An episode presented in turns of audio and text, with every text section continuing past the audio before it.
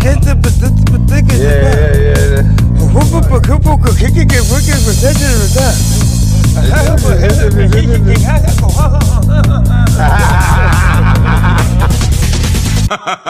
欢迎收听 BWS A.K.A 满野番族。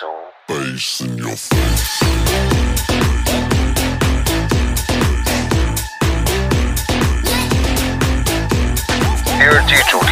环境不好团体，由 Glony 跟无意联合主持，没有人赞助播出。耶嘞，又回到满野番族环境不好团体哦。我们这是二零二二年对第二季的第二集哦，我们要继续来谈俄乌战争之后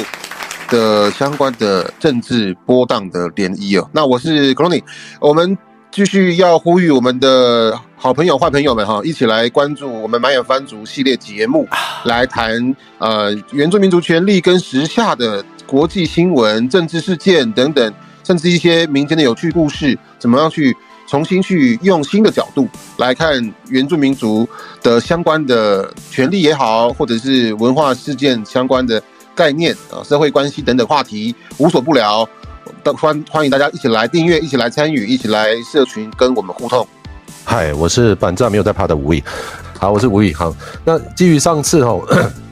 我们特别的谈到那个俄乌战争，然后的三个原因哈，那个这个北约东扩，然后乌克兰内部的纷争哈，然后俄罗斯跟乌克兰对于它内部族群的观点的问题，其实产其实让整个俄罗斯的发动战争的这个前因哦，也是可能的原因啦之一。那我们当然谈到刚刚特别谈到二零一四年俄罗斯发动的这个克里米亚战争，我们就不能不谈到谁是克里米亚人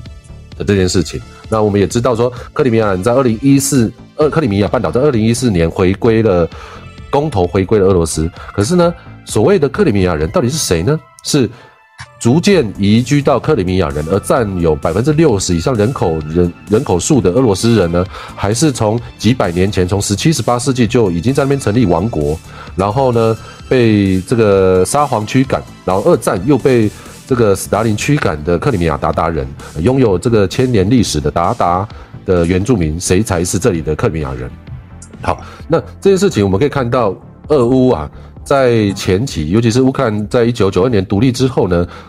的立场其实跟俄罗斯差不多啦。哇，立场是指指什么的立场？对克里米亚鞑靼的立场是差不多的啦。哦，也就是说，俄罗斯人不觉得这个克里米亚上面有一个鞑靼，那乌克兰也不觉得乌克兰里面有一个鞑靼。哦，那俄罗斯对于鞑靼或是它的内部的这些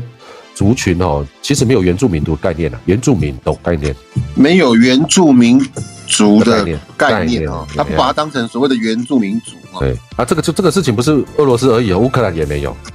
那会比较接近，是不是会比较接近所谓的少数民族那种？对，那现有从法定上，俄罗斯跟乌克兰的认定，其实一开始都是最多啦，就是层级最高级，只有少数民族的概念。那好，我们这边就直接讲哈，什么叫少数民族？少数民族通常是在一个国家政权辖下的内部的族群，它被认定为辖下内部族群。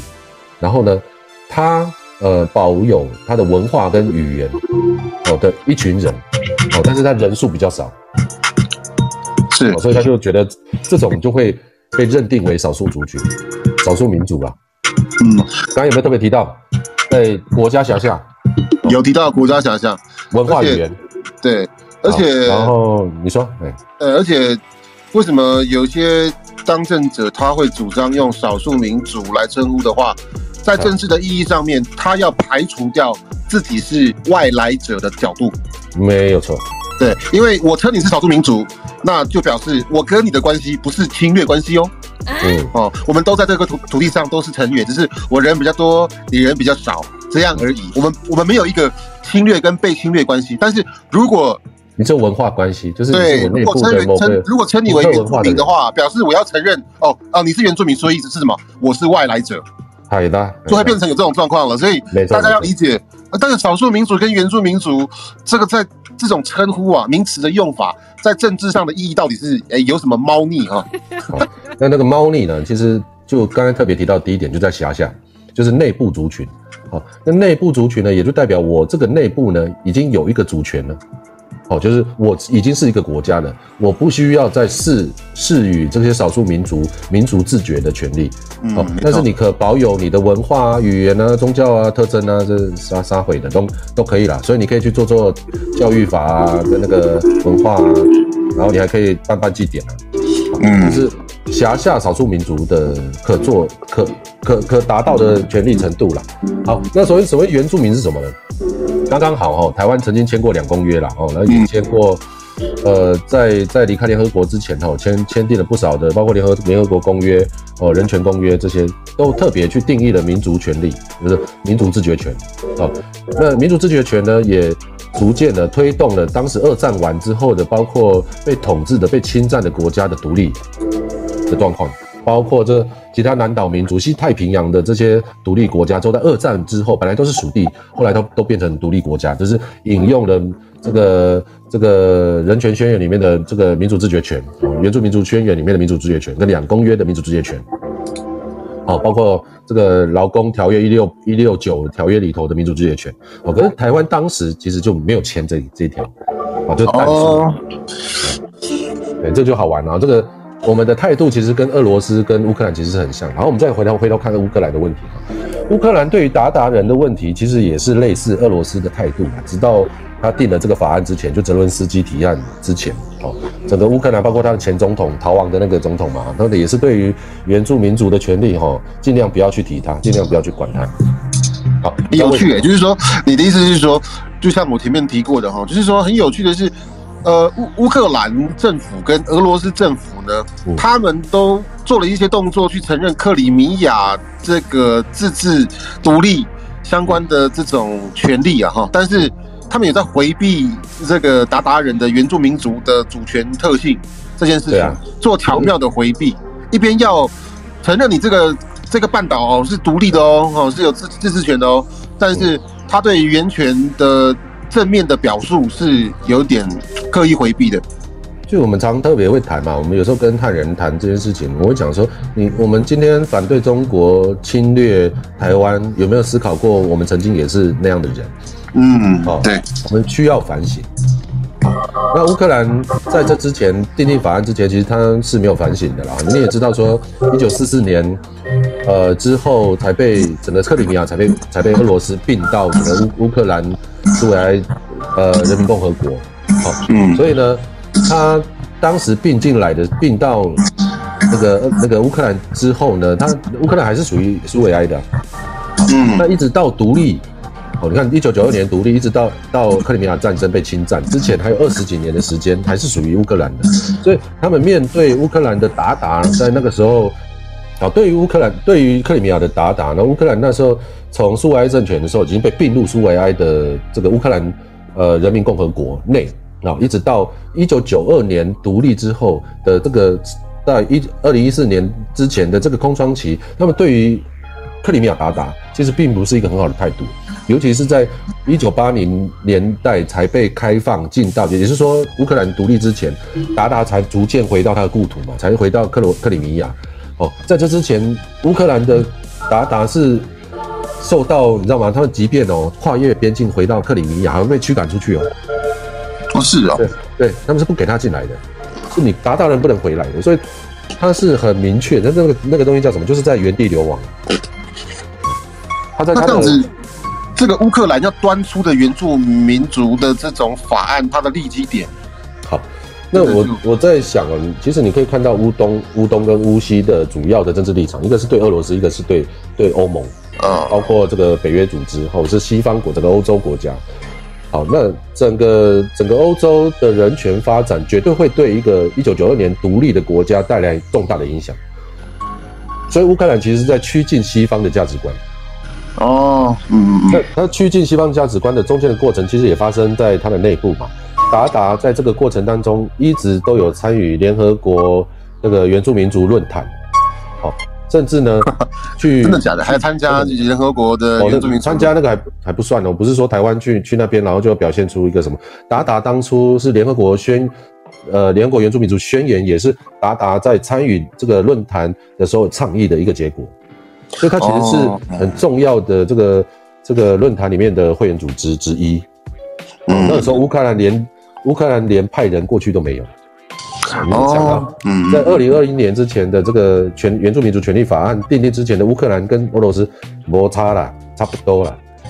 都是都是不承认原住民族主权的。不要说主权啦，他连文化权都不承认。好那结果后来乌克兰政府他们端出怎么样的内容？好，那一直到二零二一年，也就是说今年的，就是俄乌战争前前一年的去年的七月啊，呃，由现任的总统泽伦斯基他自己提案啊，哦是啊他提案，哎呦，他提出这个他在他的他有没有先道歉？应该要先道歉了。我我这个消息我就是没有不知道了。也许他会先成立原住民族转型正义委员会，但是没有特别立组织法，就先放总统府。哦，好 他去年提，他提去年提这个呃法案之前，其实是也是依循他们国家宪法，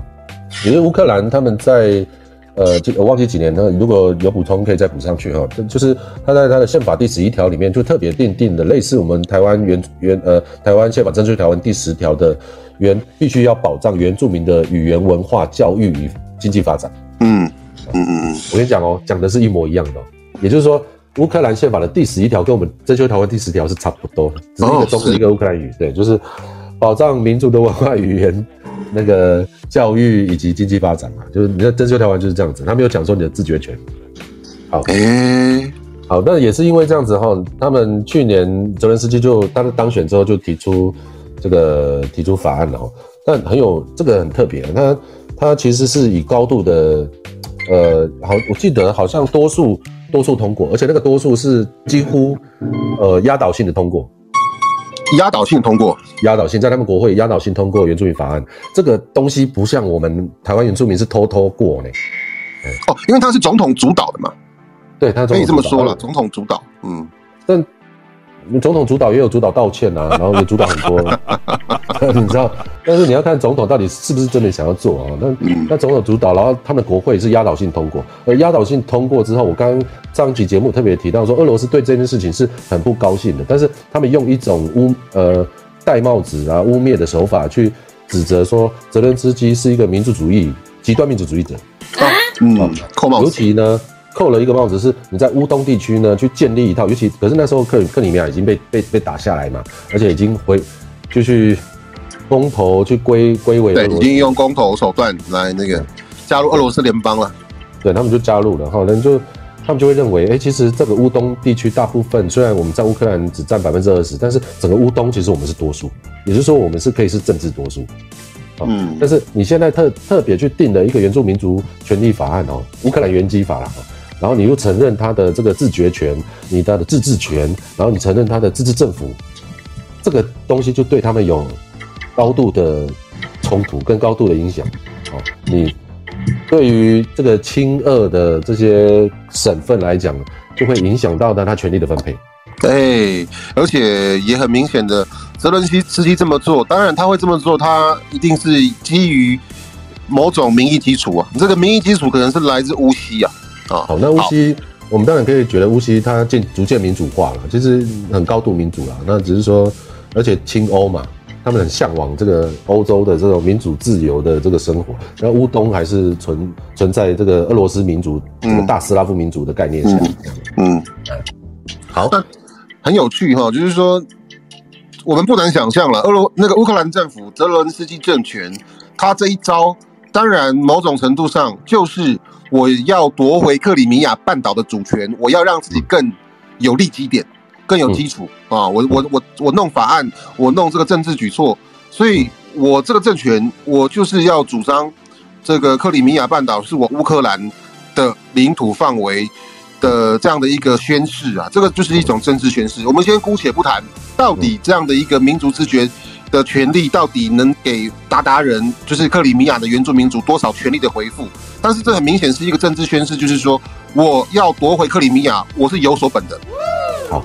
那那呃，这个有所本，我们可以从第一个观点来看，就是他的角色是什么？也就是说，他这个法案推动，尤其他是总统推动的法案。他会认为我站在什么角色上面？第一个是民主、自由、人权的角色，嗯对对对对待整个乌克兰，哦，就像有一天蔡英文站在总统府跟原住民族道歉一样，他的表表面上要呈现的是什么的象征？就是台湾是个民主、自由、人权的国家嘛。对，好，他要表现的是这个东西，而我对抗的其实是一个资本集权的国家俄罗斯啊。嗯，啊，那那而且那个俄罗斯还有这个患这个患肢疼痛，会想要一直都想要动武啊，不不放弃武力统一乌克兰的这个作为，哦，所以它其实这样的一个相对面，其实就可以看到两个政治意识形态，就是两个政权的的很明显的轮廓啊，它其实是要表现这件事情啊。嗯，没错，不管我今天做的人权法案，今天乌克兰推动其他的人权法案也好，其实都在表现我其实是一个属欧的国家。哇哦，啊属欧的属欧的政治意识态度，而不是一个一个亲俄的政治意识态度啊。那那你要想到俄罗斯会打，就很明显，就像就像中国觉得台湾亲亲美嘛，哦，亲亲欧啊，对，好，那好，那从另外一个角度来看呢，他在谈人人权的这个部分，他的法案的先进程度其实是非常非常高的，但只很可惜的原因是七月通过这个法案，三月就打起来，所以嗯，你说要享有这个权利，其实我们真的要看要看后面了。嗯，好，好盖俄罗斯现在和谈的程度怎么样？然后整个整个北约组织跟西方美国的态度是什么？如何解决？我们只能在这个大国的角力的过程当中，逐渐的取得自己的权利，跟所有的世界原住民族的状况都一模一样。而所有的战争跟这种国际政治角力，都是牺牲边陲贫乏的人民，来换来这些政权跟这个集团他们的握手言和啊。战争的结束，牺牲的都是边陲的低低下阶层的人民或者是族群呢、你你说边陲，其实克里米亚在战略的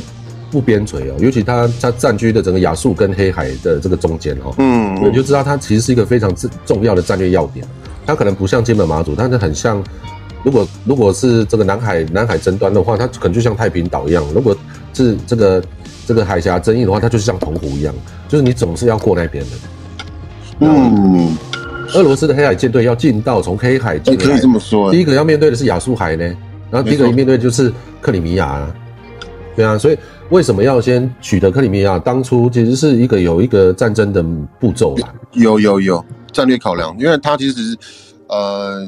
在折冲的位置西呃西欧跟呃东欧跟西亚啊嗯，东东欧跟西亚的这样的一个隘口的角度，难，怪当初这个俄罗斯的黑海舰队要驻扎在这个克里米亚最大的港口，也就是他们最大城市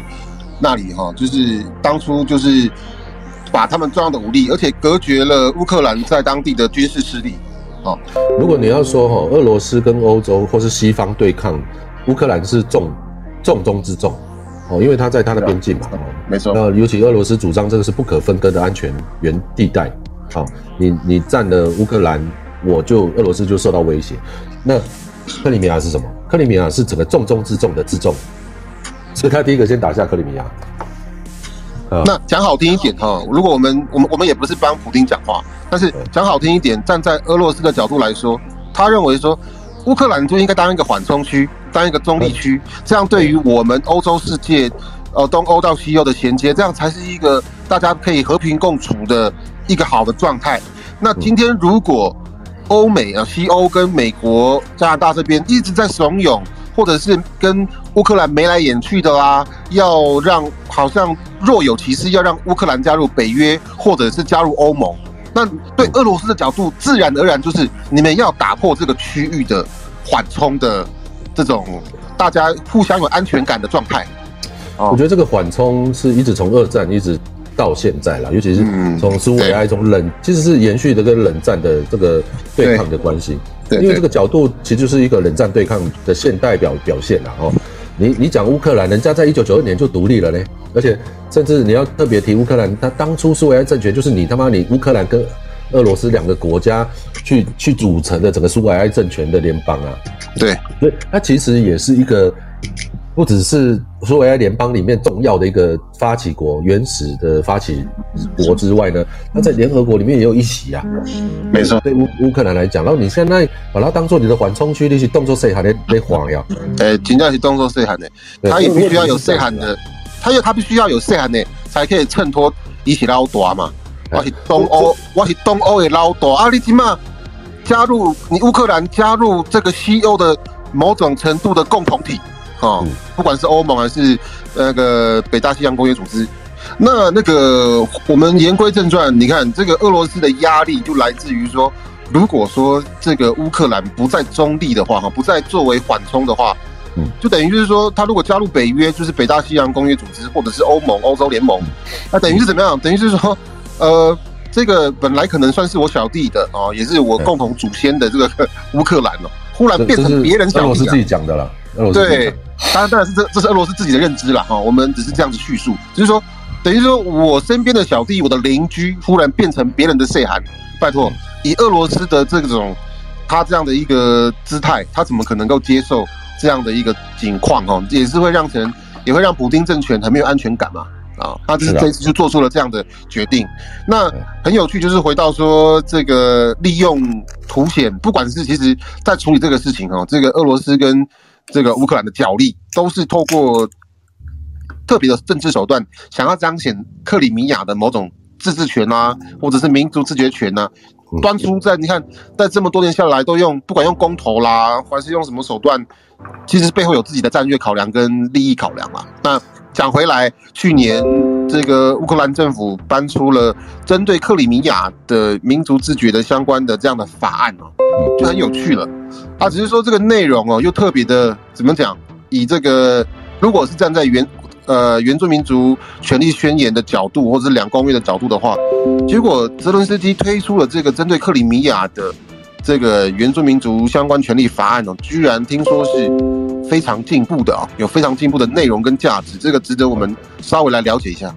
嗯，我必须要认要同意啦，它的确是一个非常进步的法案啊。然后我们要特别去提到这个国家之间争端的发生哦。好，哎，你跟你的兄弟姐妹哦，大家都来自同一个父母啊，但是我怎么去辨识我跟我的兄弟姐妹之间的差别？然后我们在争权夺利、争夺父母的爱的过程当中，我一定要表现我的差异性嘛。表现这个差异性啊，嗯，对，一定是嘛。如果我都跟他一样，我跟在他后面，我跟他一起做一样的事情，结果我做的比他还差，那个风险其实是很大的。哦，比如说备份啊，哦之类的，备份就已经有风备备份就已经有风险啊，我可能爱长子啊，不爱次子啊，对对对，啊，那我也可能爱男男比较爱比较爱男生啊，比较不喜欢女生啊，就是比较传统的这种父权概念，你懂？所以差异性的确立啊，其实是个人一直到群体，甚至到国家都要建立的事情。嗯，好，乌克兰跟俄罗斯，好，你们大家都讲，俄罗斯都讲说我们都是同宗同族啊，中国也是这样讲。但是我要我们我们特别会提的，我们长大之后，我们其实是不太一样的。我们接受不同的文化，我们建立不同的价值观，我们做不同的事业，生活就不一样了。那我必须有一个独立而自主的自己。哦，我们这样建立一个自己的个体。那国家其实是这样子。那乌克兰在建立跟俄罗斯不同的关系里头，那整个乌西。整个乌克兰的一个多数的乌克兰人是比较接受西方的思想跟价值观的，包括他的政治制度的。尤其在一九九二年独立之后，那俄罗斯可能还保有了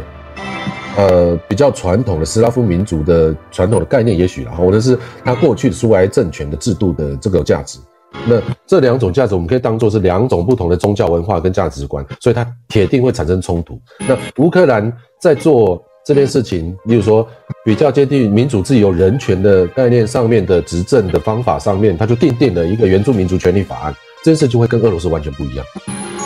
啊，冲突冲突就从这边来了。好，那这是前提啦，后面是这个法案之所以会一直被我认为是一个高度，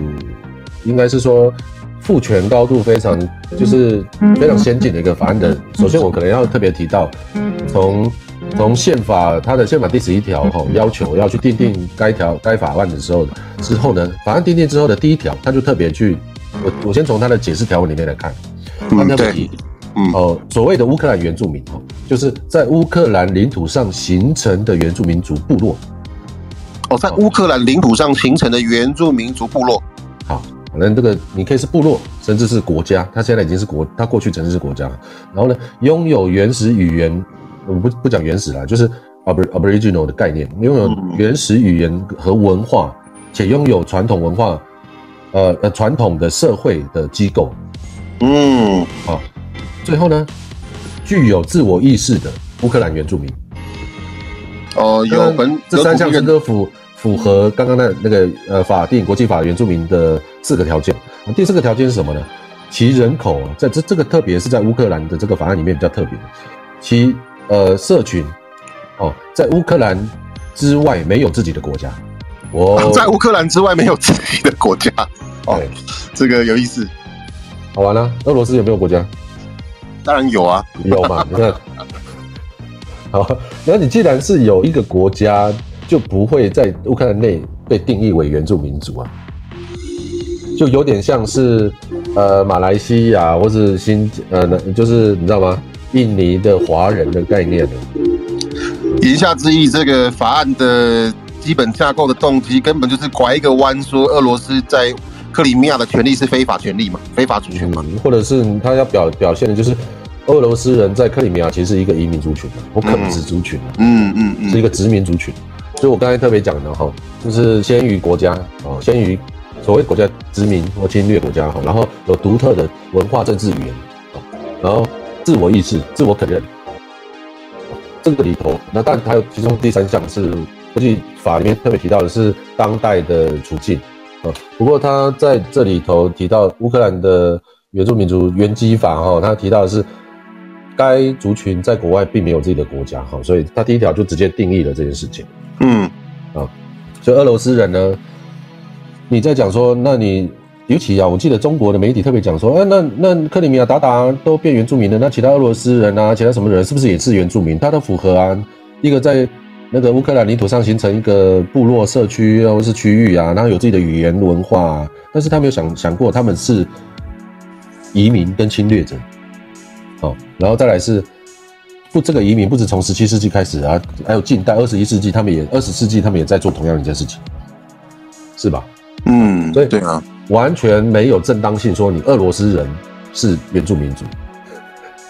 对，对啊，这第一个就反驳克里米亚的俄罗斯人了哈。啊，这是第一项啊。第二项是，呃，他在第二条的第二项特别提到了这个原住民族的自决权。好就是他在上面，呃，文本上面叙述的是有权在涉及其内部事务的事项上进行自治。好，这里谈的其实是他的内部，也就是说所谓的达达或是其他的三个，就整个三个原住民族，他可在这个他的内部事务里面进行自治，自己决定自己要做什么。好，包括在乌克兰宪法和法律范围内建立运作的机构代表，我们台湾有吗？有啦，好了，就是行政院原民会，但是它属于行政院，然后不属于那个。这里他特别提到，就是在类似像行政院原民会，它是可去做自觉的。嗯，哦，就是他要从法理上去挑战这个俄俄罗斯进入克里米亚之后，去这个控制克里米亚主权这件事情的正当性。哎，而且刚才第二条也特别提说。那个乌克兰的原住民族有免遭种族灭绝的任何集体胁迫和暴力行为，那这个这个东西就在讲达达从从十七世纪一直到二十一世纪苏维埃政权所遭遇的这个状况，在法定的权利上面，他就把它表现出来了。嗯，你就不应该，你当初就是种族灭绝，你把我赶赶走，赶到这个乌兹别克、哈萨克，都是都是一个种族灭绝的这个政治，呃，暴力的政治暴力啊。那可见。这么进步的法案，它的法理这个政治效力的强劲，哈，嗯，也在今年的二月见识到了啦。就是说，似乎普京认为说，哇，这件事情你给我来这一招，哈，还真是直接挑衅我。这这个就是一个很具体的动作嘛。我我弄一个法给克里米亚，我给达达人，我就直接讲说啊，你们那个二零一四那个动作就是就是非法的啊，克里米亚就是我乌克兰的。我记得中国的媒体特别会提到这个说，哎，那你去定定这个法案，那是不是以后克里米亚人、克里米亚人，所谓克里米亚就是克里米亚的住民，就一定只能学习这个达达语或者原住民族语？可是没有啊，你看他第五条怎么讲？他讲的其实很像我们现有的原基法啦，其实就在保障说这个乌克兰原住民族有语言的可能性啊，那你必须去保障于乌克兰语言的研究啊、保存跟发展都要做，所以你必须要拨预算去资助它的文化语言的发展。那这个像原基法哦，好，好，这个就比较是一般国家会做的事情。嗯可是这个件事情被被中国媒体讲成是，你这个你你这样子做呢，等于是不保障乌东以及克里米亚的俄罗斯人或者其他的少数民族的这个文化权利。哎，我们都奇怪，这个法案里面没有说要求你要讲呢，你懂你懂意思吗？某种程度上，他考量的还蛮周到的嘛。他没有讲说，哎，你你你你台湾人一定要讲原住原住原住民语呢，嗯对不对？啊，他没有这样讲啊，他没有说克里米亚人一定要讲原住民语啊，嗯，但是他被解释成一个特权，这就是戴帽子了。嗯所以其实，在打仗之前，这个这个舆论的战争其实就已经开始了。好，嗯但我我要讲说它的特别的地方哈，你可以看到它的这个第七条的第三项里面特别提到，原住民族有权将各级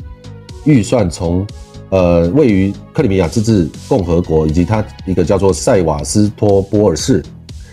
自然资源中所获取的收入哦，归为原住民族，呃，满足于原住民族的需要，其实归为原住民族了。刚刚有没有提到克里米亚？是哦，包含这个这方面的权利都把它定义。OK，好，他讲的这个地方，当然他有特别提到克里米亚，克里米亚就已经在俄罗斯的手上了嘛。还有乌东的呃现有的这个什么塞塞瓦斯托波尔市一样，他讲的是说自然资源获得的收入必须要归为原住民族需要。哇靠，那是不是水库也要，当然了，地对，热也要，森林也要，碳汇也要，都要。嗯，什什么什么都都都都要啦。对，小孩子才做选择，我都要。嗯，对，我全都要我都要好。。对好那你看哦，他这个法案，当然现在的法域法权限只有在克里米亚可治理的区域嘛，不包括不乌克兰可治理的区域，不包括克里米亚，对不对？那那个时候，二零二一年的时候，克里米亚已经哎应该是归为俄罗斯。有意思，这个就是真的很典型的，我透过树立某种政治道德，呃，好像赋予少数民族或原住民族的自觉权，彰显我这个政权的道德性，其实实质上是借此来打击我政治上的敌人。应该说，我分配的权利是从俄罗斯乌克兰的主权分配出去的，跟俄嗯，罗斯无关呐、对，嗯，好好，那你看第八条，这个哦强台湾实在是不知道是强几条街了哈。第八条讲的就是代表机构，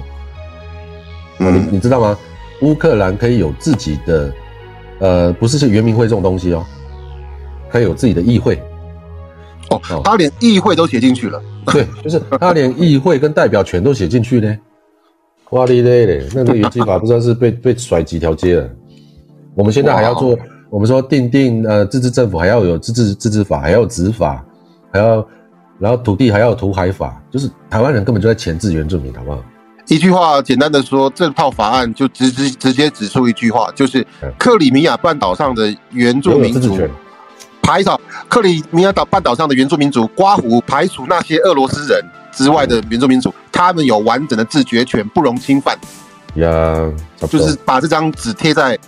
大大的贴在普京的脸上，哎，有自治权哦，这个可以你们是贴在蔡英文脸上还是马英九脸上？还是可以吗？不行嘛哈。那就可以理解普京政权为什么会受不了东北屌啊，对不对？你看哦，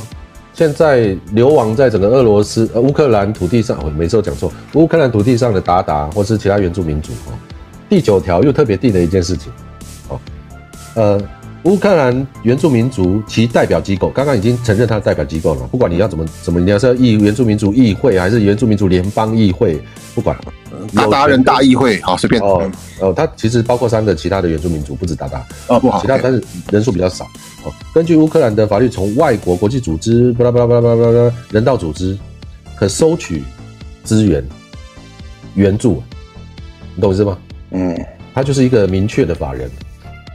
别的国家要资助他，你你直接用那个那个这个代表议会代表就好了。哦，他就是一个法人，他可以成立基金，他可以成立这个援助基金啊什么的这些东西，他都可以成立。他就是一个国际法人。哎，有意思，就是说泽伦斯基他们的政权的考量团队认为，在法理上，我透过这种手段，我就以在法律上去否定你俄罗斯主导的二零一四年的克里米亚为政那个公投。对，当初我只是你们公投完嘛，你们一堆俄罗斯人进入克里米亚，搞了个搞了个公投，哦煞有其事，然后马上就普京就甚至修宪。我这还没讲完哦，这克个会让你更吓一跳的。乌克兰在政治上抗议嘛，当时当然奥巴马也奥巴马政府也支持乌克兰，然后抗议抗议抗议无效嘛，那泽伦斯基干脆搬出了，居然就这样子搬出，直接给你搬出超进步的这种自治法、自治的民族自觉的自治的法案，这样子啊，好像你说后面还有什么大礼包刚刚有？没有呃明确的法人代表，然后代表人哦，代表机构都存在哦。对然后他有特别提到代表机构的资源，哇，这个就完全回到马英九这个呃当时空间合一、土地没有的那个自治法里头啊。当然，这是民进党是完全没提了哈。嗯，他们乌克兰内部的国会的预算的分配，会直接分配到代表人上面，代表机构上。也就是说呢，原住民的自治国或者自治政府是有权分配中央预算的。哇的一类，哇，这个就是厉害啊，厉害啊！刚刚从自然资源可以拿钱，中央预算可以拿钱，现在 土地归还，克里米亚土地归还，那，这是哎，这个我们这是输他几条街啊！嗯，但是这个我这个完哦，还有一个你会更吓一跳，哦还有没有听？来来，来哦，你受得了吗？呃，我希望我的我可以再瘦二十公斤了，对，啊，就呃对我希望大家都受得了，尽量瘦二十公斤。这个一一看应该瘦一百公斤了哈。好，刚刚乌克兰的的原住民族权利法案不只有这个这个民族代表机构，然后民族预算，然后刚才还有讲到什么，很多了哈。还有呢，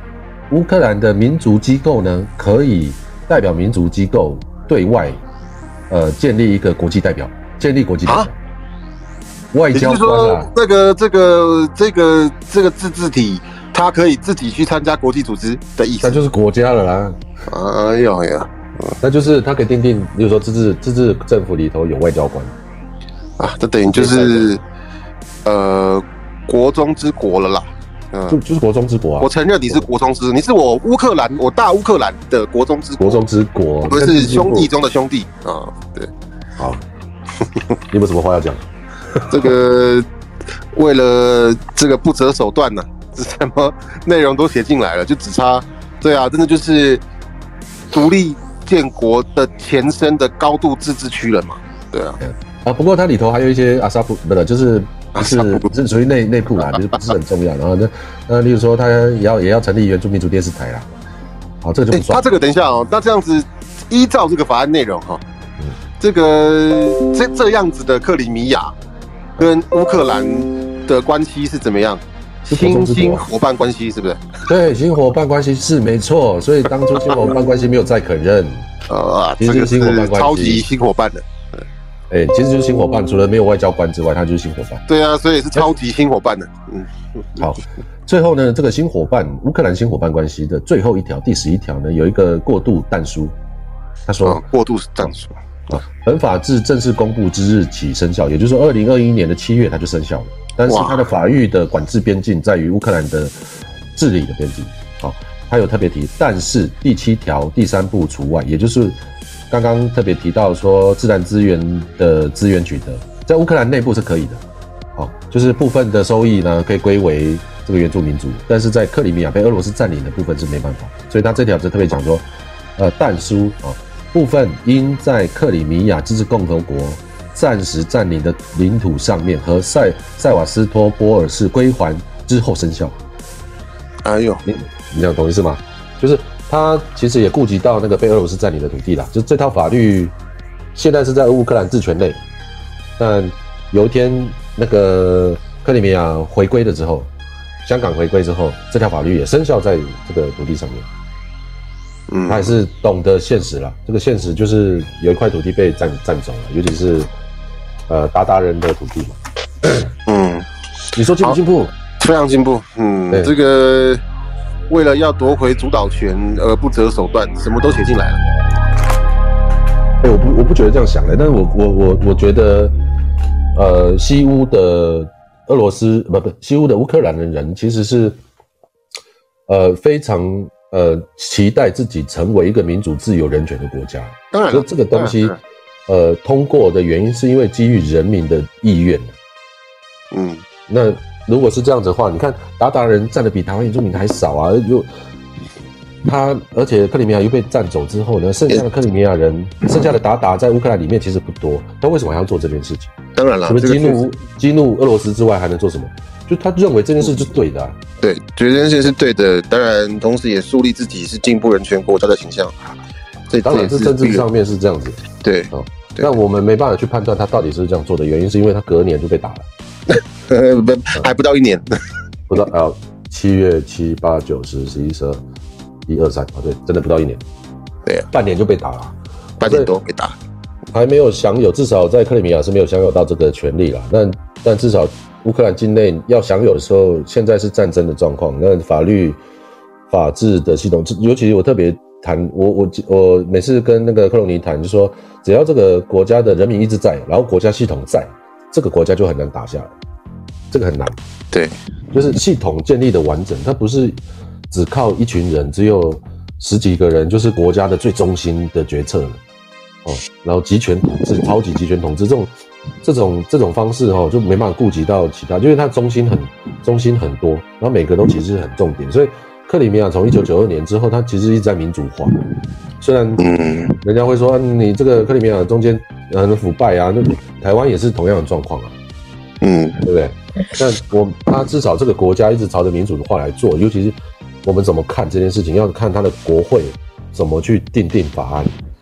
很难是一个国会说，除非他集权国家可以做到，说大家举手就就就过了。但至少他的国会愿意去通过一个人权法案，这代表克里米亚是值得我们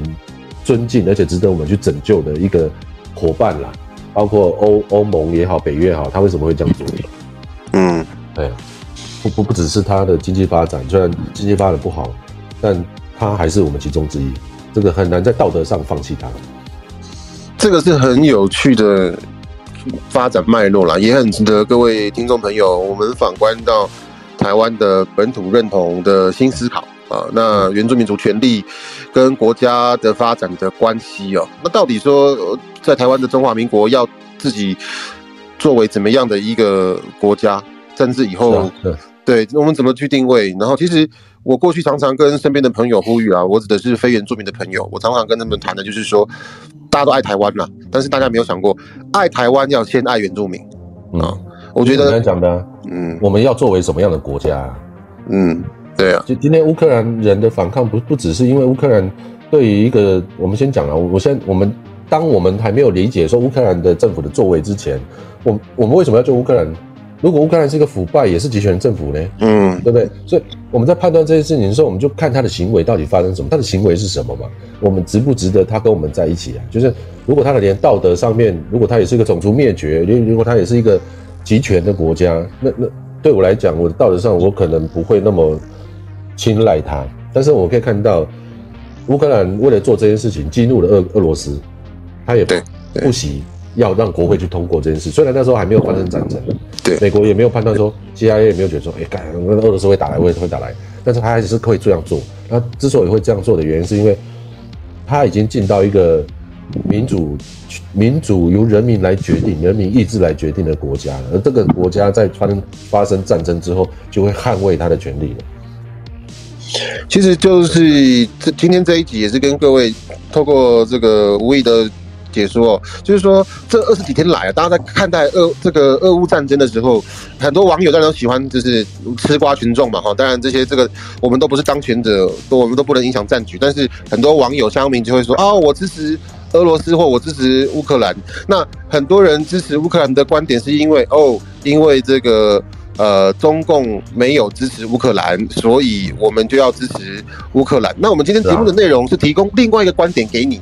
为什么乌克兰的政权哈、值得我们去去支持他？因为他做了哪些事情啊？那其实是我们可以参考的。就比如说刚刚提到的所谓的乌克兰推出的原住民族基本法啊，超级原住民基本法啊，超级新伙伴关系，就是看得出来这个从另外一个角度看得出来。乌克兰的政权跟俄罗斯的政权，他们根本上的不同在哪里刚？才说的，对，对没错，我们是不一样的，